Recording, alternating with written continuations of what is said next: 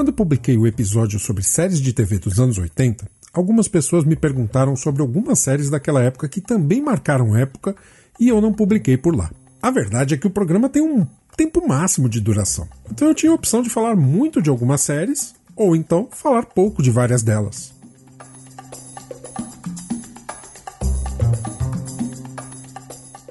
Sim, eu sei que faltaram séries sensacionais na lista. Esquadrão Classe A, Miami Vice, Alf, o É Teimoso, O Poderoso Benson e mais algumas outras que deixariam essa lista aqui bem extensa.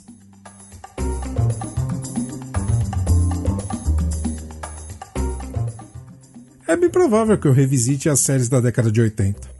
E já deixo o convite para você participar, dando sua sugestão de série. De repente eu deixei passar algo por aqui. Aliás, nesta lista existe outra ausência bem importante: Star Trek A Nova Geração. Lançada em 1987 e que trazia um grande sucesso da década de 60 de volta às telas numa versão modernizada. A boa notícia? Eu não me esqueci dela, não. Pelo contrário.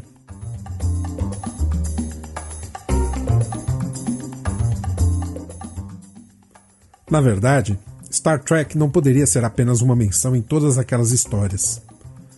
Star Trek tem uma história própria, uma história de mais de 50 anos, uma história que merece um programa só seu e que eu e você faremos agora. Você está pronto?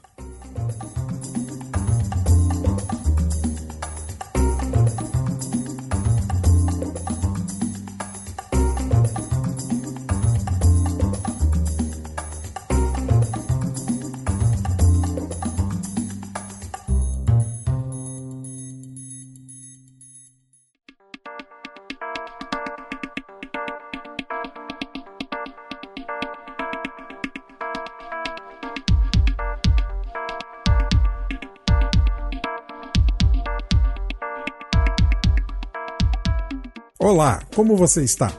Eu sou Ricardo Marques, editor do site Um Blog Qualquer, e você está aqui ouvindo o nosso Um Papo Qualquer, o podcast semanal que traz a você notícia, informação, opinião e diversão.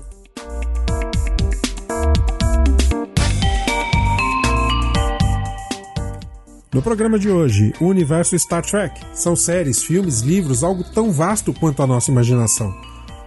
Mas hoje eu fico só com as séries. Para ouvir este e outros episódios é bem simples. Além de ouvir o episódio diretamente pelo site, você pode utilizar o link para o feed diretamente no seu agregador de conteúdo favorito. Pode ser o PocketCast, o WeCast, o Castbox ou ainda o Podcast Republic, ou então o programa de sua preferência. Você pode usar ainda o iTunes, basta procurar pela referência Um Papo Qualquer.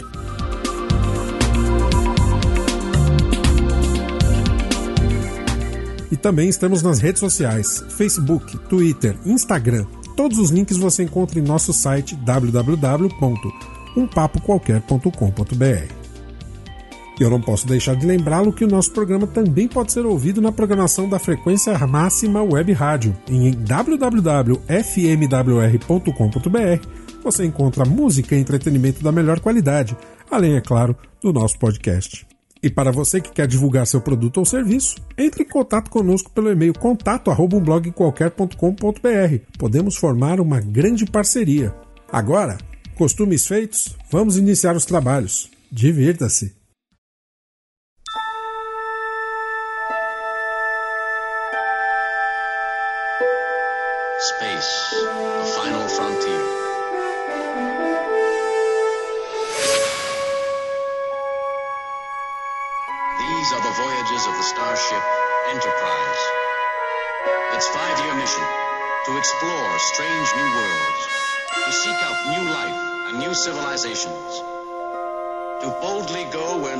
Man has gone before.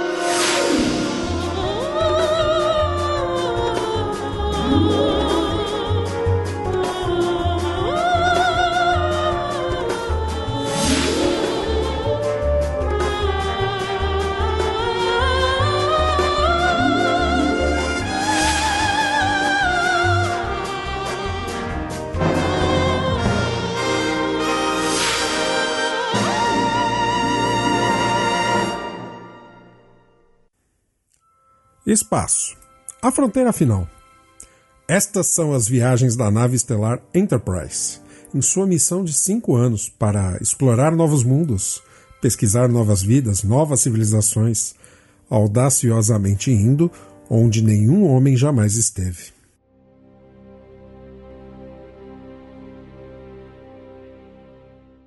Foi com esta frase que o capitão James Tiberius Kirk deu início à maior jornada do ser humano no mundo da ficção científica. Star Trek, que aqui no Brasil ganhou o nome de Jornada nas Estrelas, é sem dúvida um dos universos mais ricos da ficção científica. Amealhando fãs por todo o planeta, as aventuras da nave estelar USS Enterprise, prefixo NCC 1701, foi o cenário usado por Gene Roddenberry para criar sua sociedade utópica, acima das guerras, diferenças étnicas, pobreza. Em sua concepção, Gene planejou um universo utópico, onde o homem apenas tinha o objetivo de se auto-aprimorar. E esse conceito surgiu em um cenário possivelmente catastrófico para o seu país, pois o mundo vivia a Guerra Fria. Estados Unidos e União Soviética mediam forças e muitos acreditavam na eclosão de um conflito mundial devastador e nós já exploramos essa possibilidade quando falamos do Fallout.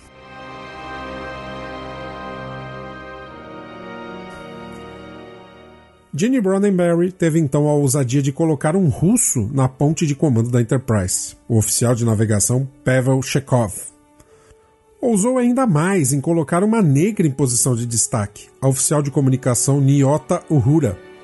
E você precisa se lembrar que a série foi lançada em 1967 e os Estados Unidos viviam também a luta pelos direitos civis. E ela chegou a receber uma ligação de ninguém menos do que Martin Luther King para que não deixasse a série, pois ela era uma inspiração para a juventude negra.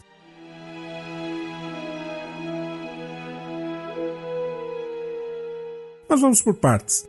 Para ter se tornado o sucesso que é hoje, a franquia passou por muitos desafios e por muito pouco quase não foi lançada.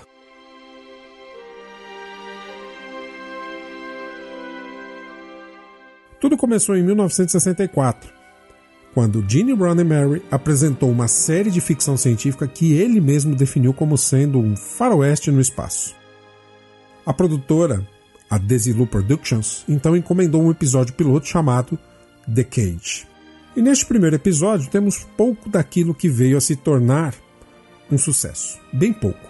Além da nave estelar Enterprise do Sr. Spock, tudo era diferente.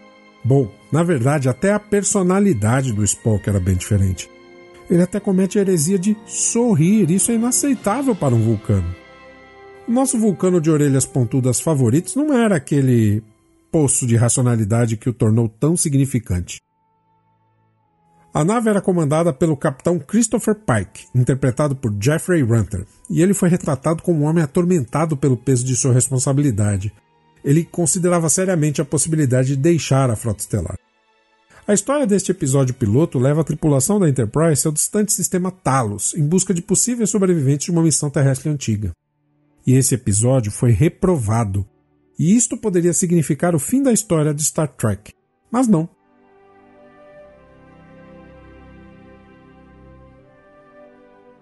A NBC havia se interessado pelo conceito da série e encomendou um novo roteiro e um novo piloto. Este foi aprovado, e assim nascia a série original, com os personagens icônicos que todos viemos conhecer depois. Foi aí que nasceu a frase inspiradora de James Kirk.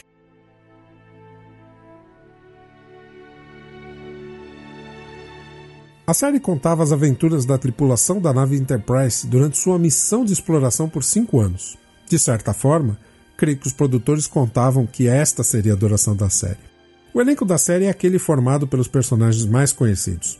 William Shatner como Capitão Kirk, Leonard Nimoy interpretando o nosso vulcano favorito, Sr. Spock, DeForest Keeley na pele do Dr. Bones McCoy, James Doohan como engenheiro-chefe Montgomery Scott, Walter Koenig, acho que é Koenig o nome, interpretando o oficial Pavel Chekhov, e George Takei como o timoneiro Ricardo Sulo. Ah, eu já ia me esquecendo. Nichelle Nichols como a Tenente Uhura.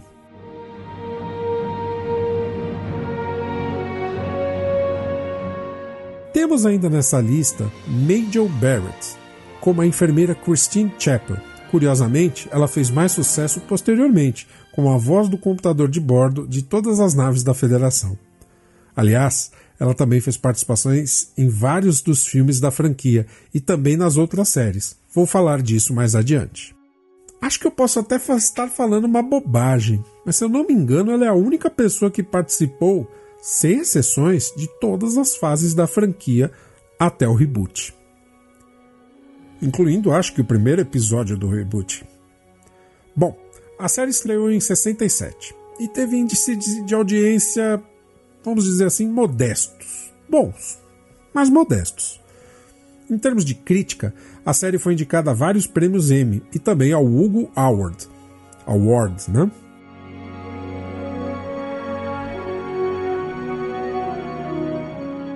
Os três protagonistas principais eram Kirk, Spock e McCoy, com os roteiristas frequentemente brincando com suas personalidades. Kirk era um impulsivo e às vezes agressivo, porém astuto e com muito senso de humor. Spock, frio e lógico, dava raiva algumas vezes. E McCoy o sarcástico, mas sempre compassivo. Em várias histórias, os três entravam em choque. Kirk sendo forçado a fazer uma decisão difícil. Spock mostrava o caminho lógico e seguro, e às vezes duro. E McCoy, ou magro, ele tentava fazer as coisas que iriam causar menos mal. Era muito comum discussões entre Spock e McCoy, e elas se tornaram muito populares entre os fãs.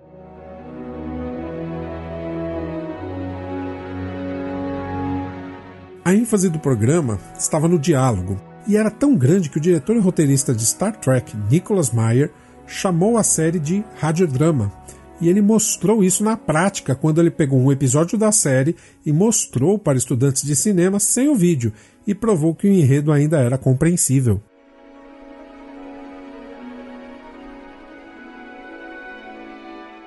A série durou apenas, entre aspas, três temporadas. E eu digo apenas entre aspas por conta de uma história bem curiosa.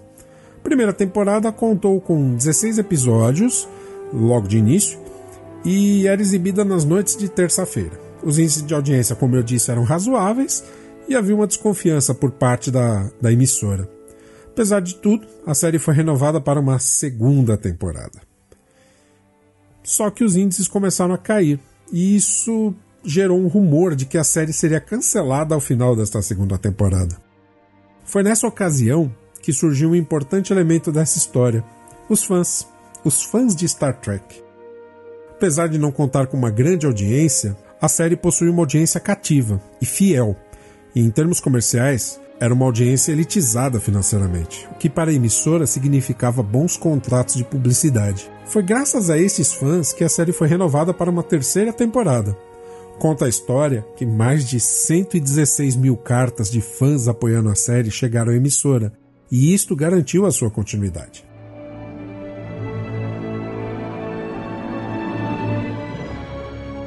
Só que apesar da luta dos fãs, a NBC transferiu a série para o chamado Horário da Morte, às sextas-feiras, à noite, quando a audiência caía tradicionalmente. E também reduziu o orçamento dos episódios.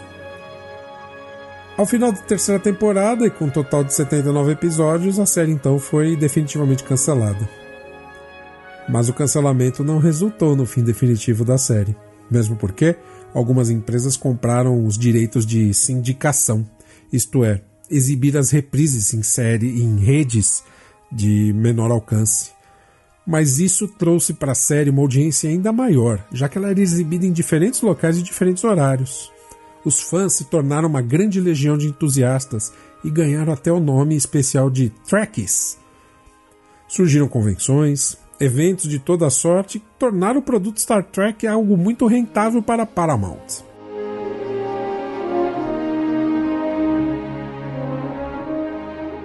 Após o encerramento da série, cinco anos se passaram até o surgimento de uma nova série, e desta vez uma série animada. Conhecida como Star Trek The Animated Series, ela foi lançada em 73 e teve apenas duas temporadas num total de 22 episódios e era o próprio elenco original que dublava a maioria dos seus personagens. Acho que teve uma ou duas exceções.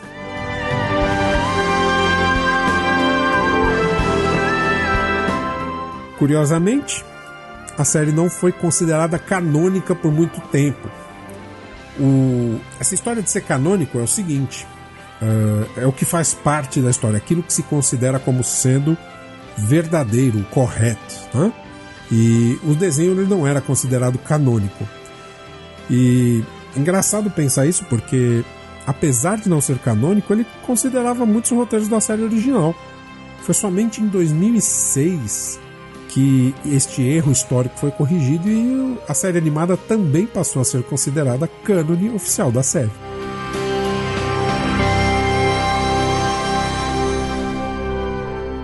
Mais uma vez, não foi exatamente um sucesso de público. Manteve sua base fiel de fãs, mas não dispunha de um orçamento grande. Só que o formato de animação permitia que os roteiristas expandissem suas ideias além do que a série original permitia. Com o final da série animada, o estúdio Paramount começou a trabalhar em uma nova série do universo Star Trek. A ideia era usar esta série como cartão de visitas do que seria o seu novo canal de televisão que estrearia em 78. Star Trek Phase 2 seria uma série que contaria as novas aventuras da Enterprise em uma segunda missão de cinco anos. A nave seria modernizada e a partir daí seriam novas viagens. Inclusive a série contaria com os mesmos atores e personagens. A exceção seria Spock, que naquela época uh, o, seu, o seu intérprete, o Leonard Nimoy, ele estava em atrito com Roddenberry. Curioso dizer que por muito tempo houve uma briga, uma, uma briga pela aceitação do, do ator Leonard Nimoy para o seu personagem famoso e icônico Spock. Inclusive ele escreveu um livro chamado Eu Não Sou Spock e depois escreveu uma biografia dizendo Eu Sou Spock. É muito legal a história. Existe até um documentário que você pode assistir sobre isso. Um dia eu falo mais sobre isso.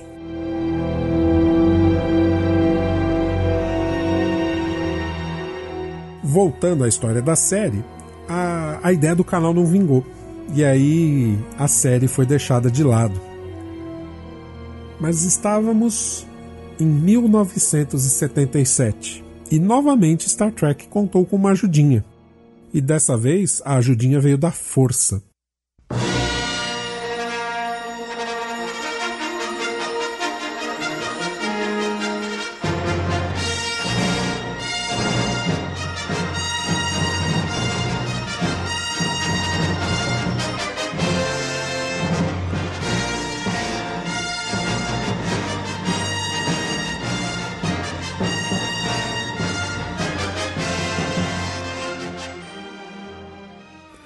Força de Star Wars, que arrebatou multidões em 1977.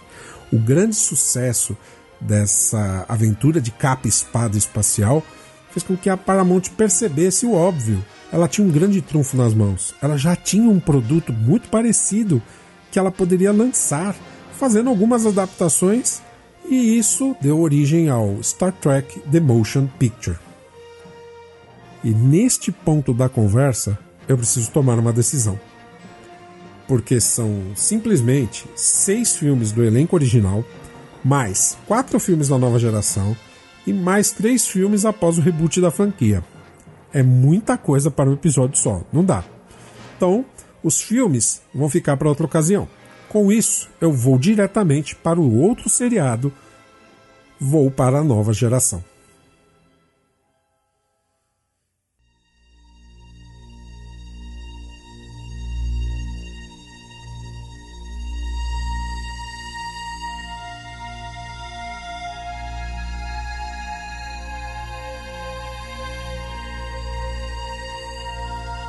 Space, the final frontier.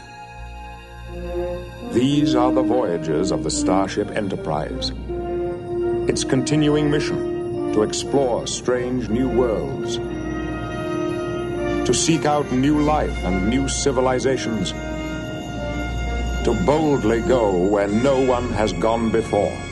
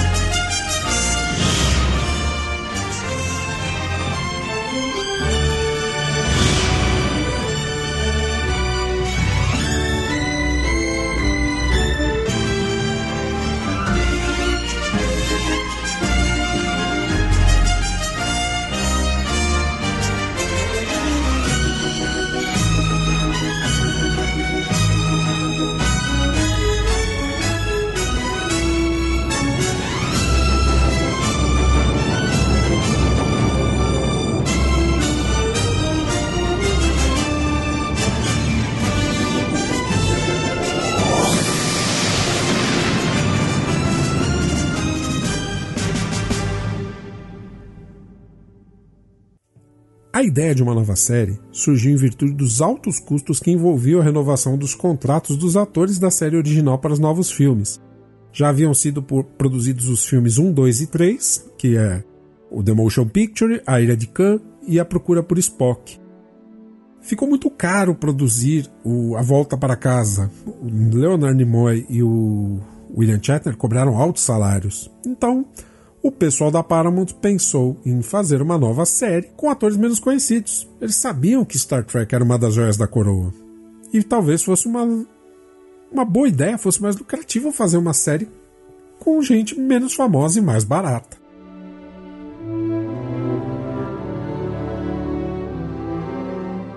A premissa dessa nova série era situar o universo Star Trek cerca de 100 anos após os acontecimentos da série original. E como sempre, o caminho da série não foi fácil. De início, as grandes emissoras americanas, ABC, NBC e CBS, não se interessaram em produzir uma temporada da nova série. A Fox até acenou com a possibilidade de produzir a série, mas apenas três episódios e não uma temporada completa.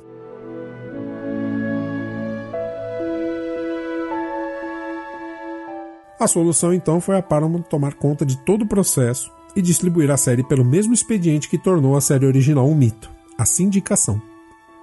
A estratégia provou ser um sucesso comercial, e isto garantiu longa vida à nova série. Eles ganhavam cerca de 20, 30% a mais do que ganhariam se a série estivesse sendo exibida numa grande rede.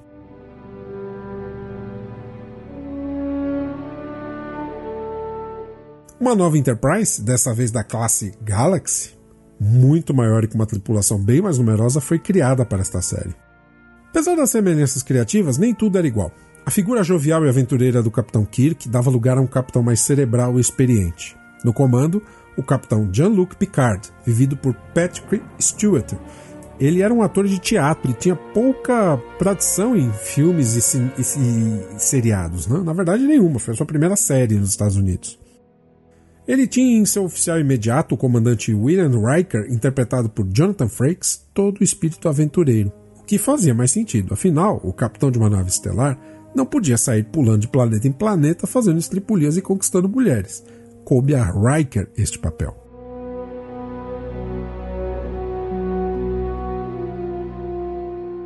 Outra mudança importante foi a ausência de um vulcano no elenco principal. Provavelmente isso foi feito para evitar comparações com Spock, já alçado à condição de lenda na ocasião. Em seu lugar surgiu o comandante Data, um androide dotado de um cérebro positrônico que busca o autoconhecimento. É muito legal ver o Data se humanizando ao longo da série, e em um dos filmes ele chega a chorar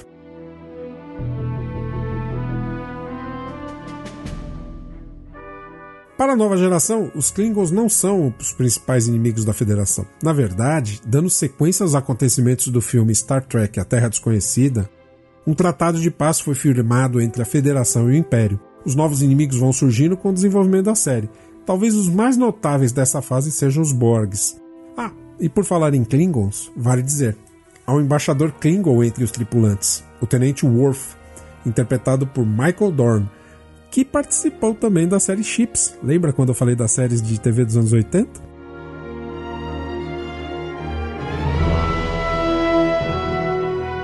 Ele integra a tripulação dessa Enterprise e ele tem um estigma pessoal. Algumas casas do Império consideram um traidor por ter se juntado à Frota Estelar. Mas é um fato. Ele é um dos oficiais mais respeitados na nave.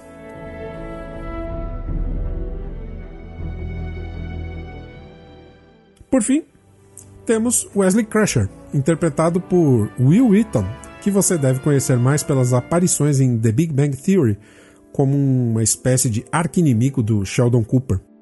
Wes era o filho prodígio da médica da nave, a doutora Beverly Crusher, vivida por Gates McFadden, e sonhava ingressar na academia da Frota Estelar. Era ele quem tentou dar um tom mais ameno às histórias contadas na série. Curiosamente, ele sofreu uma grande rejeição. Ao longo da série, grandes nomes da série antiga e outros que estariam presentes nas futuras séries também estiveram por ali. The Forest Kelly interpretou um velho almirante no episódio Encounters at Farpoint. Leonard Nimoy apareceu no episódio Unification. James Doohan no episódio Relics. E Major Barrett interpretou a embaixadora Luxuana Troy, além de ser a voz do computador de bordo da Enterprise.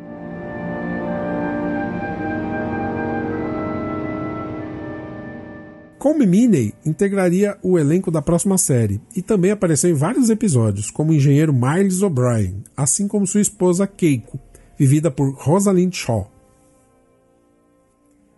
Além destes, Armin Shirmeman, que viria a interpretar o ganancioso Ferengi Quark lá na série Deep Space Nine, e Alexander Siddig, o Dr. Bashir, também de Deep Space Nine. Talvez a presença mais ilustre tenha sido mesmo de Whoop Goldberg, que viveu Guinan nas temporadas de 2 a 6.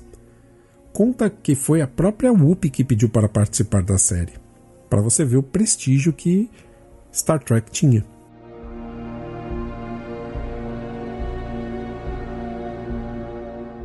Em sua primeira temporada, a série não foi bem na crítica especializada, mesmo porque ela foi lenta. Quem assistiu sabe que a primeira temporada ela foi complicada porque apresentou os personagens de modo lento, demorado, vagaroso.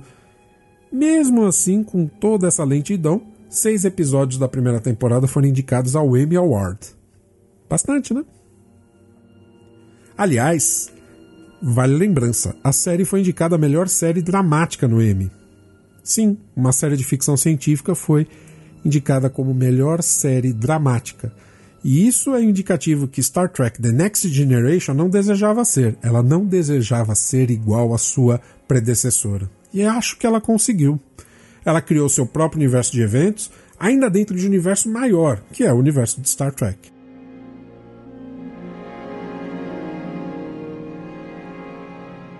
No cinema, seus filmes não foram tão bem de crítica, mas devo fazer uma menção especial ao filme Generations, que funciona como uma transição da velha para a nova geração. Sinceramente, para mim é um dos melhores da franquia. Mas eu já disse, os filmes serão assunto em um próximo episódio. Bom, voltando à série, ela foi tão bem sucedida que foi capaz de dar origem a uma outra série, um spin-off, enquanto ainda estava sendo exibida. Surgiu então Star Trek Deep Space Nine.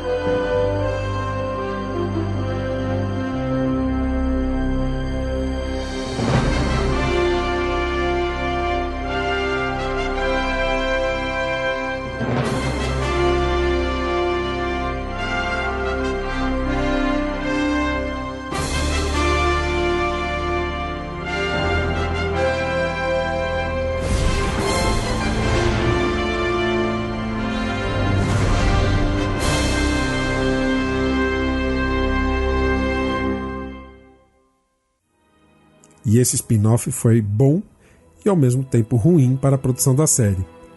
Começando pela parte ruim, Deep Space Nine começou a ser produzida quando The Next Generation ainda estava em exibição. Seria muito estranho duas séries situadas em naves espaciais. Na verdade, acho que soaria até como ridículo isso.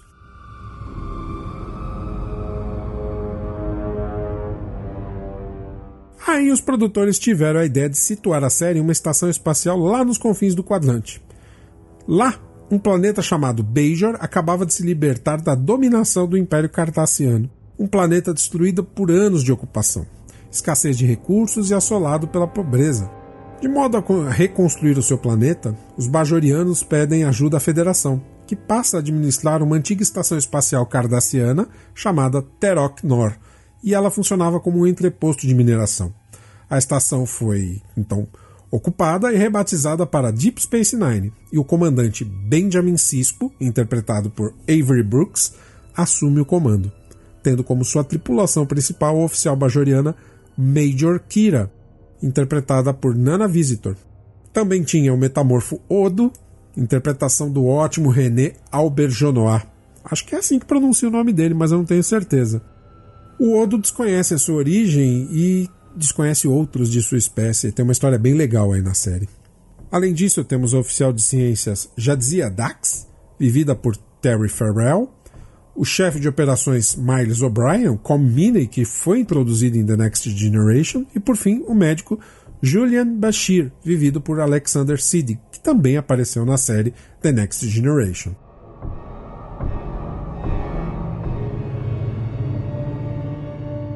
Nesse elenco fixo ainda temos o Quark, vivido por Armin Shimmerman, que é o dono de um restaurante dentro da estação.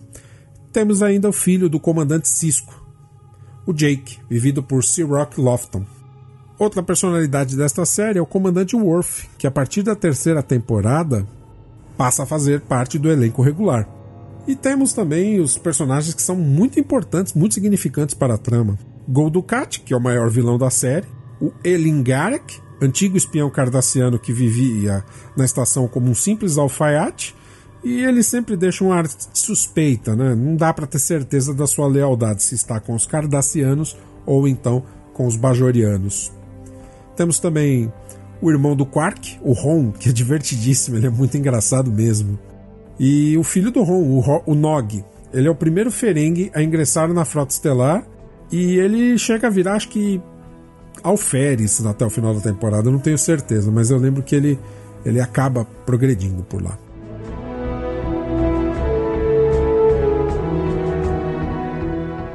E eu não posso me esquecer do estriônico Negus Zek, o líder dos Ferengi. A mãe do, a mãe do Ron e do, e do Quark também era muito divertida, mas ela não aparece tanto não. Mas episódio, os episódios são recheados de muito humor às vezes. É, não vou negar. Deep Space Nine é para mim a melhor série da franquia. Primeiro porque ela não se limita somente às aventuras de uma nave espacial. Ela estabelece um complexo sistema social, trazendo uma sociedade fragilizada movida por valores religiosos, os bajorianos, em confronto com uma sociedade imperialista decadente, os cardassianos, convivendo com uma sociedade movida pela ambição financeira, os Ferengi, e desafiando ainda os valores idealistas da Federação, os humanos, os andorianos, os vulcanos e por aí vai.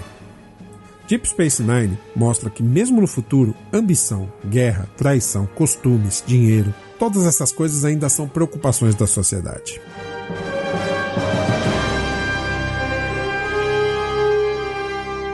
E que o mundo não evoluiu apenas para a busca pelo autoconhecimento, mas sim uma contínua busca pela sobrevivência. Além disso, a série é composta de vários arcos históricos. O principal está ligado à origem do buraco de minhoca entre os quadrantes Alfa e Gama, que torna a estação uma importante locação estratégica, tanto para cardassianos como para a Federação e também os Romulanos, além dos grandes vilões, os Dominions.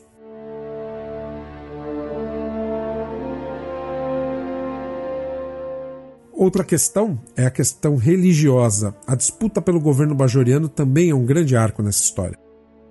E temos também as questões menores.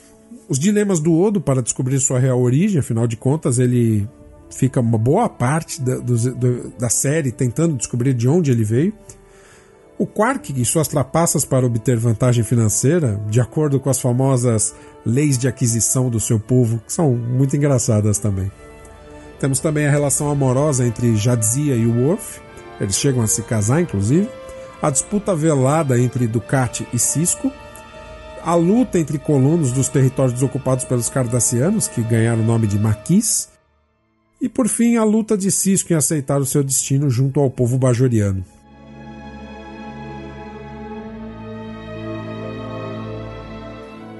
Que isso, ó, sem contar os episódios que fazem realidades alternativas, que aliás são show à parte. No episódio Pingo as Pencas, a série consegue fazer um crossover o episódio O Problema com os Pingos, da série original. E graças à mágica da edição, ocorre o um encontro de capitães.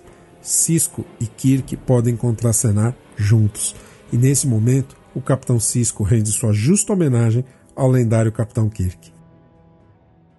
By the time we returned to the Defiant, Major Kira had discovered how to use the orb to bring us back to our own time. And that's when you returned to the present?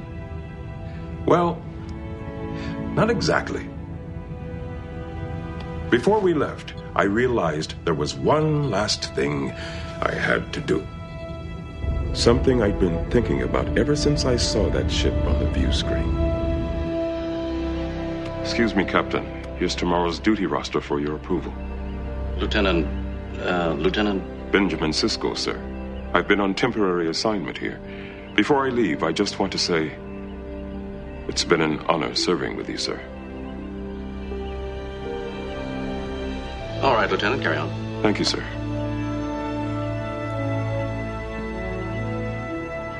Now.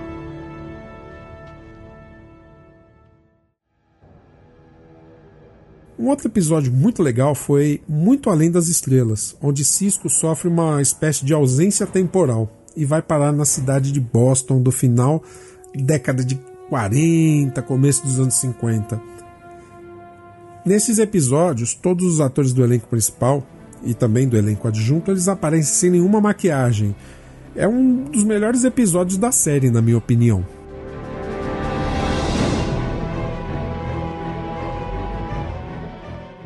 E por falar em episódios paralelos, como não lembrar do ótimo Vic Fontaine, que é um holograma de um cantor de Las Vegas da década de 60. Em alguns episódios ele simplesmente rouba a cena e suas músicas são ótimas. Have a seat, my friend. Crowd's getting restless. What crowd? That one.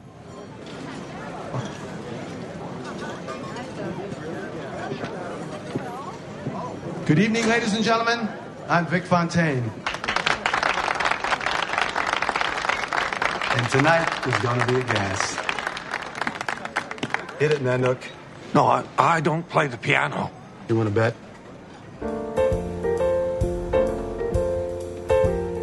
Stay with me, Pally. Well, you don't need me. The piano's doing all the work.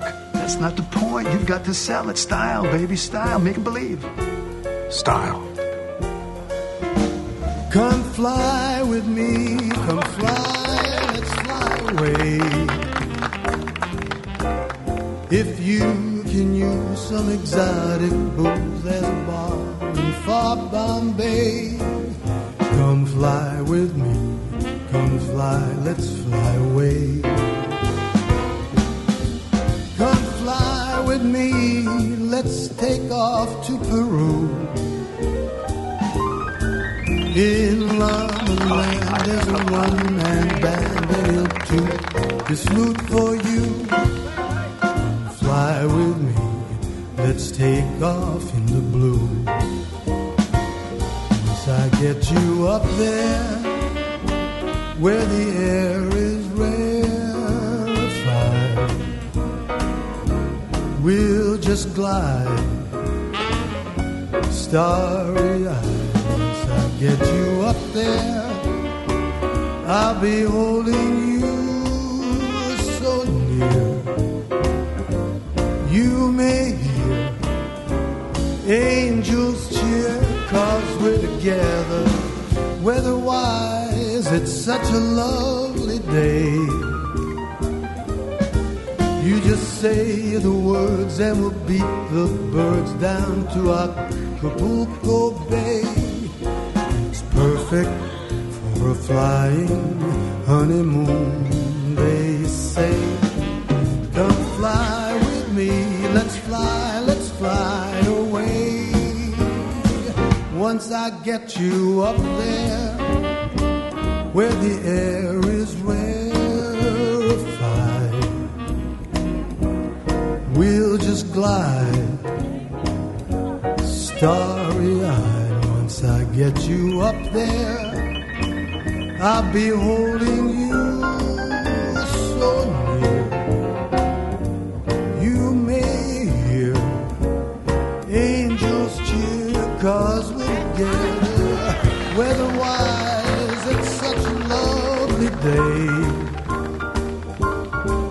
Just say the words and we'll beat the birds down to Acapulco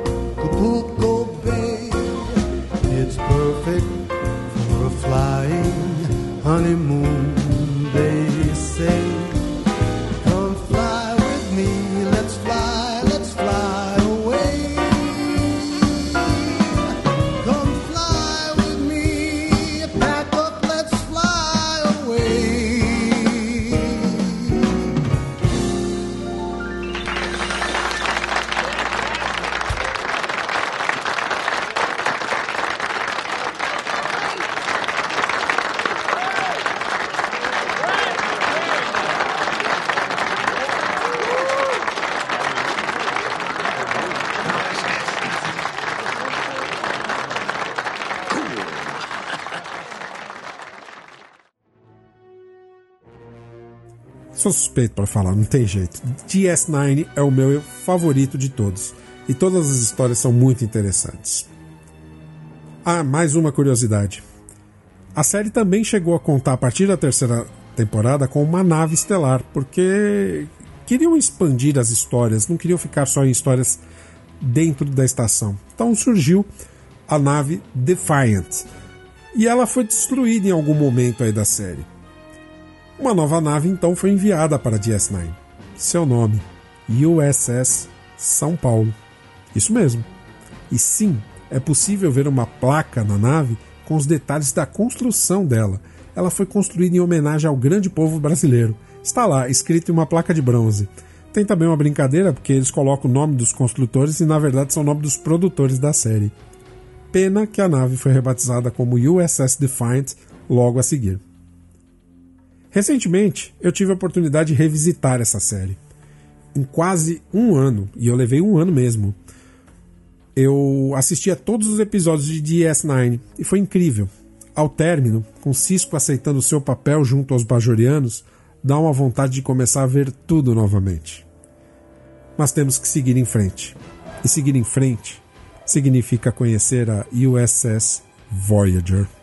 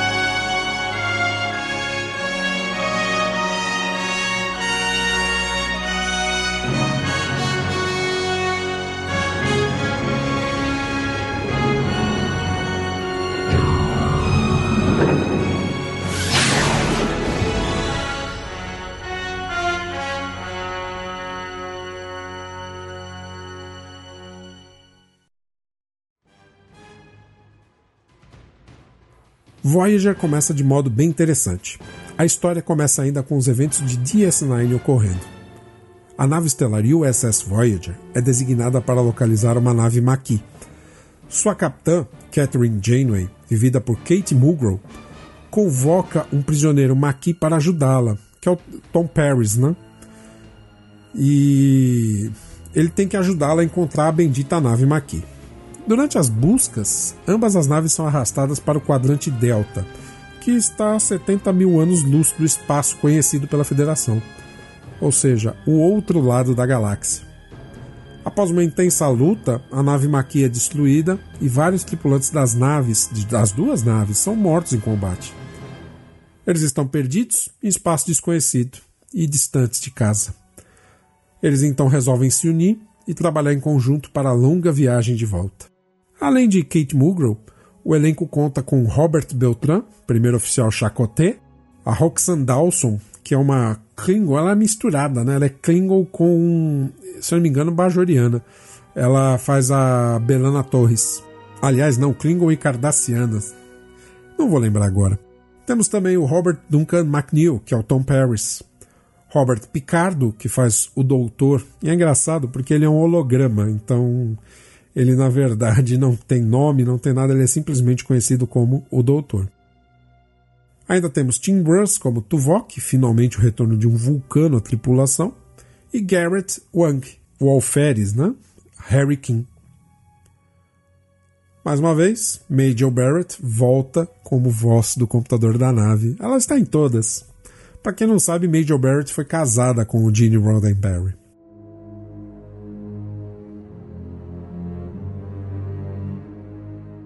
Bom, voltamos à série aí. Como DS9, as primeiras temporadas de Voyager mostram grandes conflitos entre os membros da sua tripulação. As temporadas finais são dedicadas em mostrar a busca pelo caminho de casa. Eu não sei, talvez eu esteja enganado, mas a ideia de afastar a nave do universo conhecido permite que os roteiristas criem novas interações com outras raças, e isso ampliaria ainda mais o universo Star Trek. A série é boa, mas só isso. Obviamente, ao final de sete temporadas, a Voyager consegue retornar ao espaço da Federação. Mulgrew chega à condição de vice-almirante pelo seu feito. E eu sou suspeito para falar de novo, mas no final da série eu realmente achei que não haveria outra série Star Trek. Eu realmente achei que ia acabar por ali. Para minha sorte, eu estava muito, mas muito enganado.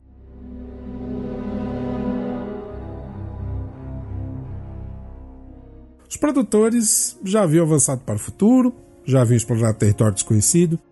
O que fazer então? A ideia era de quebrar paradigmas, contar uma nova história. E o primeiro paradigma foi com o nome da série, chamada simplesmente de Enterprise. Teríamos a história do que aconteceu antes dos eventos da série original. Seria contada ali a história que levou à formação da Federação dos Planetas Unidos. It's been a long road getting from there to here. It's been a long time, but my time is finally near. And I will see my dream come alive at last. I will touch the sky, and they're not gonna hold me down no more. No, they're not gonna change my mind.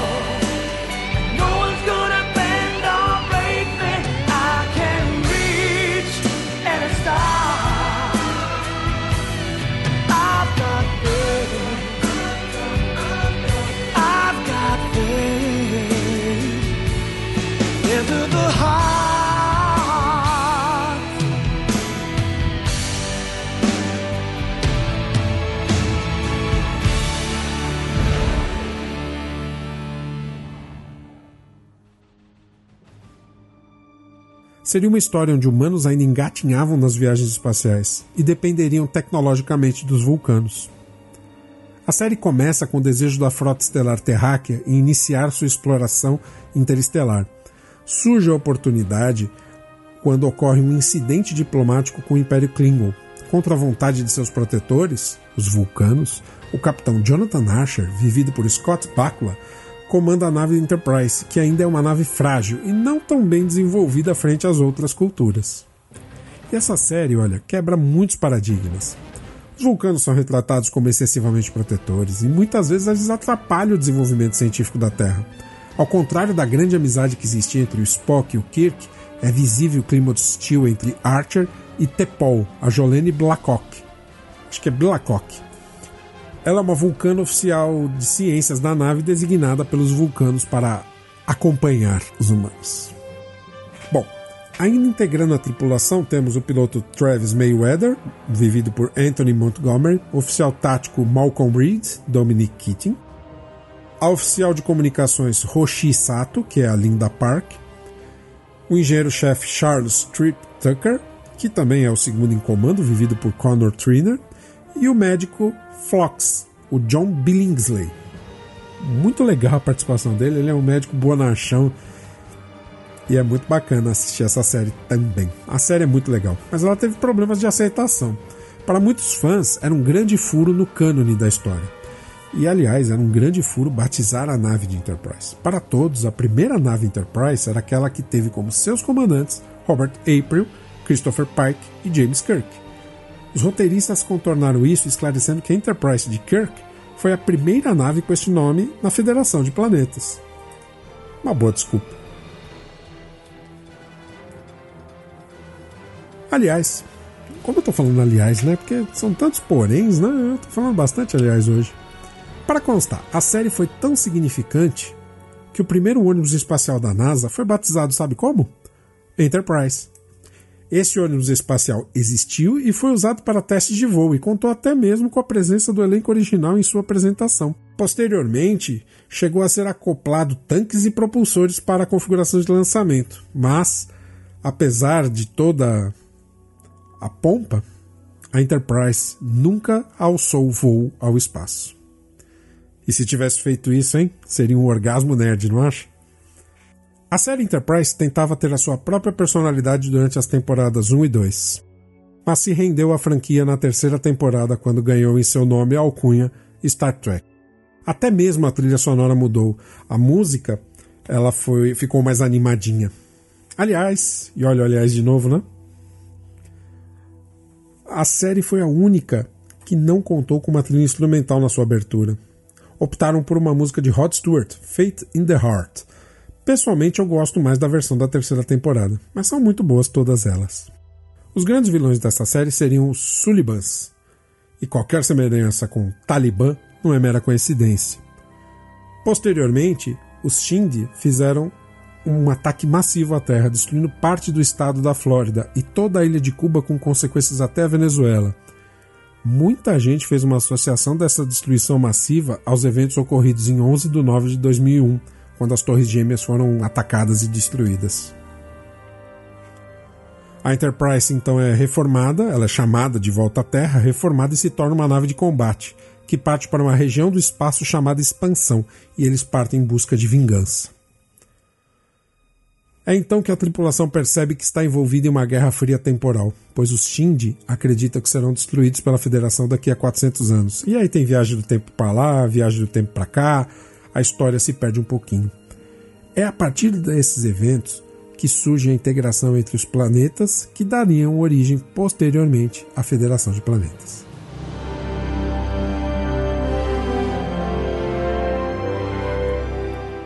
Apesar dessa sacudida que a série levou, ao final da terceira temporada, a série correu risco de cancelamento e, curiosamente, ela também recebeu uma campanha de suporte dos fãs, tal como ocorreu com a série original. Isso garantiu ainda uma quarta temporada, mas os números da audiência não melhoraram e a Paramount optou pelo cancelamento.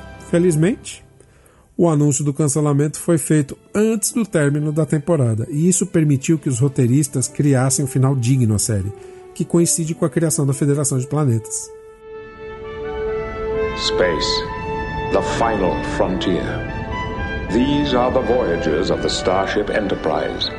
Its continuing mission to explore strange new worlds, to seek out new life and new civilizations. To boldly go where no man has gone before.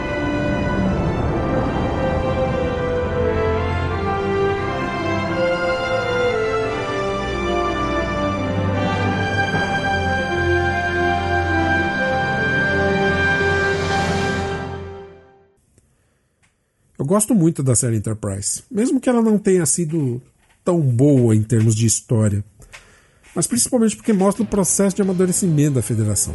Mostra que todo aquele aparato científico que vemos nos filmes não são fruto de pura ficção científica. Bom, na verdade são, né? Mas pelo menos fica a impressão que tudo teve um começo. E ao término de Star Trek Enterprise, eu tive a certeza de ter ido junto com eles, seja nas viagens da Enterprise em suas mais variadas versões, ou então aos confins da Federação pelos corredores da Deep Space Nine, ou ainda pelo inexplorado quadrante Delta, a bordo da intrépida USS Voyager, sempre indo audaciosamente aonde nenhum homem jamais esteve.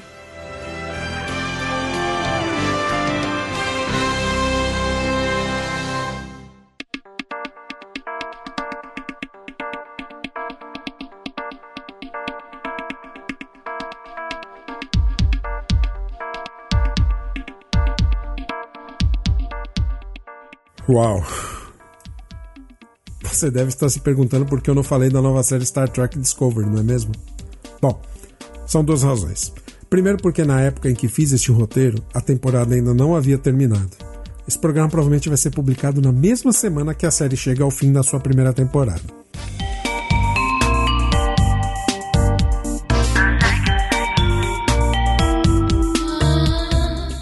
Segundo motivo é porque ainda não está claro para mim se a Discovery segue os eventos da cronologia original ou se ela segue a realidade alternativa criada pelo reboot de 2009. Pelo que eu assisti, eu posso adiantar que a série é promissora. Muito legal. Os efeitos especiais são estonteantes.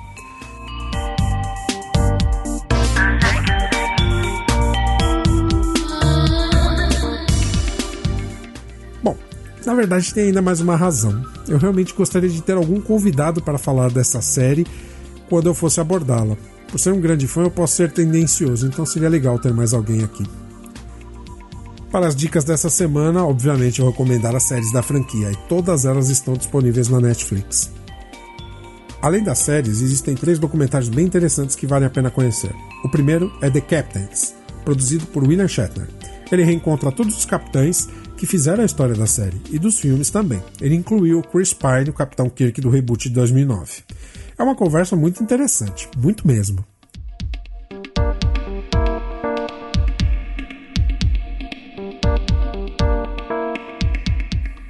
Outro documentário é The Truth is in the Stars, onde William Shatner conversa com vários cientistas e celebridades sobre a influência de Star Trek, a franquia, nas diversas gerações que se seguiram. Por fim, Chaos on the Bridge, outro documentário do William Shatner. E ali ele conta a verdadeira história, pelo menos na versão dele, dos bastidores de The Next Generation. Todos disponíveis pela Netflix. Ô Netflix, puxa, paga nós aí. Olha quanto jabá para vocês, não?